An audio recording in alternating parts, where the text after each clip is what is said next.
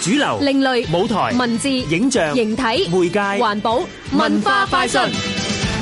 失傳嘅古代樂舞形象，以再創作嘅方式呈現。香港舞蹈團聯同北京舞蹈學院攜手合作，兩個風格不同嘅中國古典舞樂盛宴，大美不言踏歌行同漢唐宮廷舞集踏歌行，一齊聽聽香港舞蹈團藝術統籌謝欣介紹。今次好榮幸咁可以同到北京舞蹈學院去合作，特別係北京舞蹈學院佢哋古典舞系，佢哋係好悠遊歷史嘅一個系嚟㗎。咁佢哋有好多藝術嘅結晶品，跟住其實係好想經過即係舞蹈團呢個平台帶俾香港嘅觀眾啦。因為我哋喺香港學中國舞嘅，無論係愛好人士又好，或者觀賞人士亦都好，其實都好希望見到咗原汁原味嘅北京舞蹈學院嘅一啲好傳統或者係一啲好靚嘅節目。咁我哋希望今次嘅合作呢，就可以真係滿足到呢一批嘅觀眾，令到佢哋呢真係可以入場去欣賞到親自入北京嚟演出嘅學生，跟住加埋我哋舞蹈團本身自己嘅一啲好經典嘅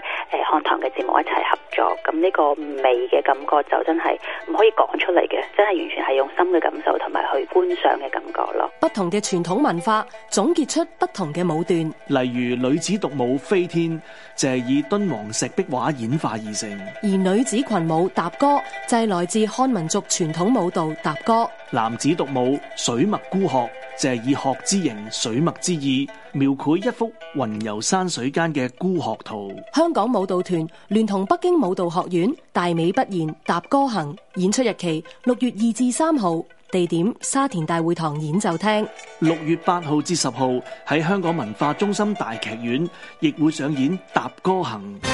香港電台文教組製作，文化快訊。